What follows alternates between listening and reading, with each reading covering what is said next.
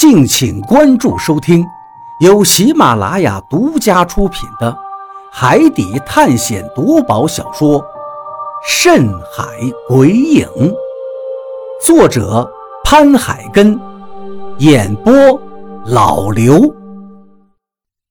第六十五章：水的珍贵。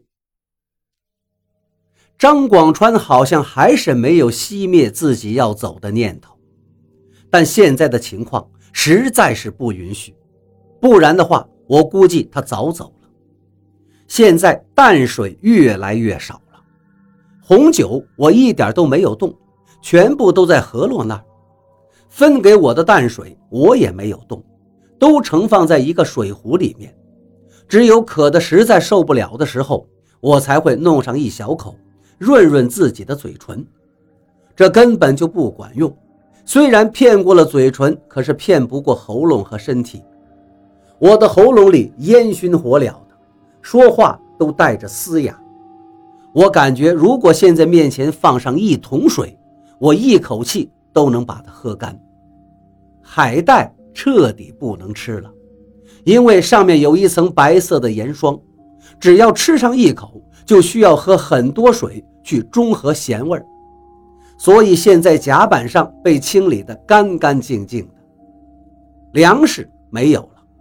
好在海里还有新鲜的鱼，只要用钓具，还是有新鲜的海鱼能被钓上来。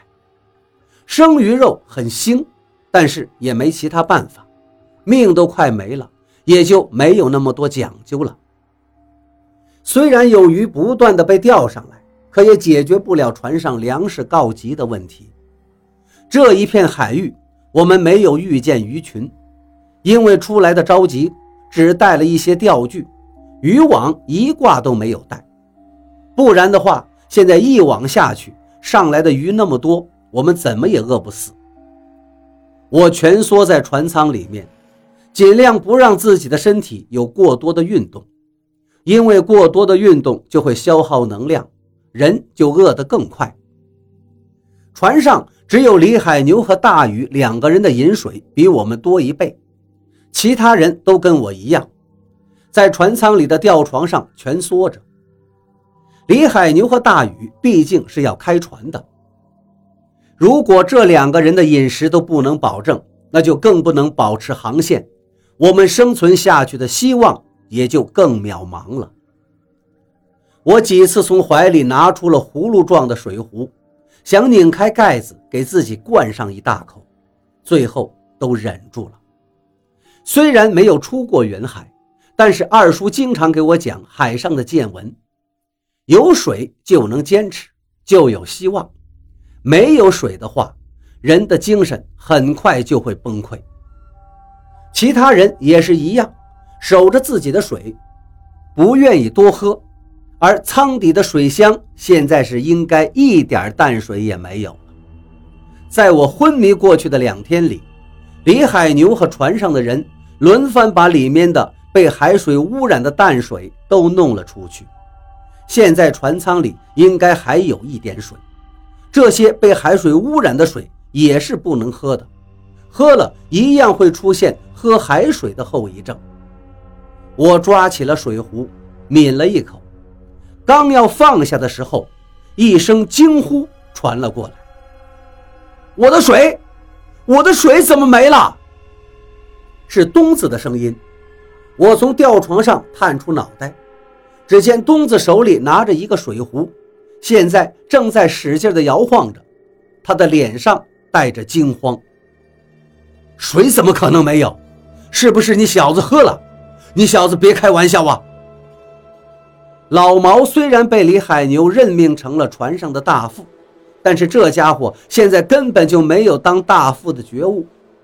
如果不是现在太阳太毒，他肯定到船尾去钓鱼了。这家伙好像很是耐旱，跟骆驼一样。他的嘴唇也没有像我一样干裂，而且人的精神头一直很足，手臂上的伤好像也好了很多。我他妈没有开玩笑，真的没有了。今天早上的时候我还晃了一下，里面还满满的。这才一上午的时间，怎么就没有了？肯定是有人偷喝了我的水。东子的目光里流露出了一丝仇恨。的确，现在这情况，一口水就能决定人的生死，况且还是大半水壶的水。我操，东子，你别看我啊，我的水壶里一直都是半壶水。早上我喝水的时候，你也知道，你还拿了我的水壶晃了一下的。满仓一看东子的眼神看向了他，慌忙解释道：“东子好像是相信了他的话，目光又转移到了别人的身上。其他人的脸上，有的很是坦然，有的眼神闪烁，把自己的水壶往怀里又塞了塞。我紧紧地皱起了眉头，船上的人不会没有轻重，把别人的水喝了。”自己的水留下来，这样的事儿应该不会有人干，毕竟都是一条船上的人，而且相处了这么久，如果还能做出这样的事儿来，被人知道的话，那这个人就别想在这条船上待下去了。东子环视了一周，忽然把手里面的葫芦摔在了地上，干枯的葫芦立刻裂成了几瓣。露出了里面发黄的内壁，果然里面是干燥的，一点水都没有。他的水果然是被人喝光了。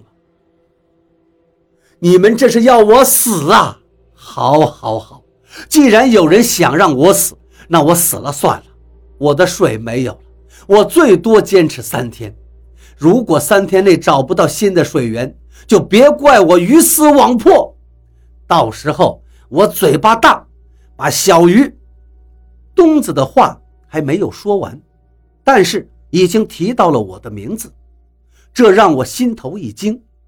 刚想听他说下去，老贾忽然间窜了起来，狠狠地捂住了东子的嘴巴。水水水，你就知道水，别他妈说了，老子的水壶给你。海牛哥说了，最多两天就能找到海岛。我们的淡水就能补充了。还有，你们一个个都管好自己的嘴巴。既然上了一条船，就要一条心。我不想我们中间任何人死掉。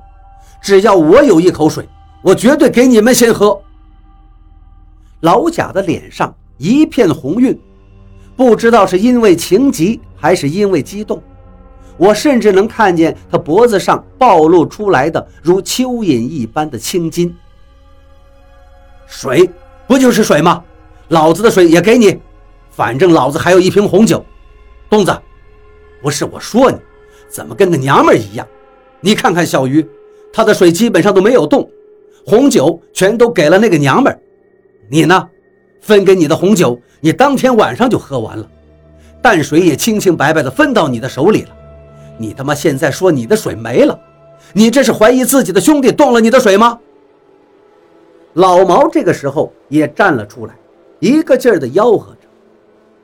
我的眉头皱得更狠了。为什么东子刚提到我，老贾就赶紧捂住他的嘴？这样的情况我好像是见过，而且还不是一次。这是为什么呢？东子说要鱼死网破，说他自己嘴巴大，要说出什么来。而且要说的事儿，肯定跟我有关，并且这事儿现在还不能让我知道。那这究竟是什么事儿呢？为什么大家都好像不想让我知道？而且这一件事儿，大家又好像都知道。有脸没脸？老贾在东子的耳朵边上狠狠地吆喝了一句。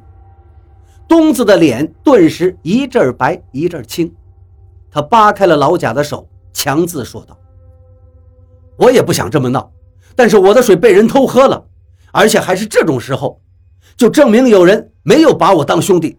我闭上你的臭嘴！你要的水，我给你。”李海牛的声音从船舱门口响起，只见他快步走了进来。把一个水囊塞到了东子的怀里。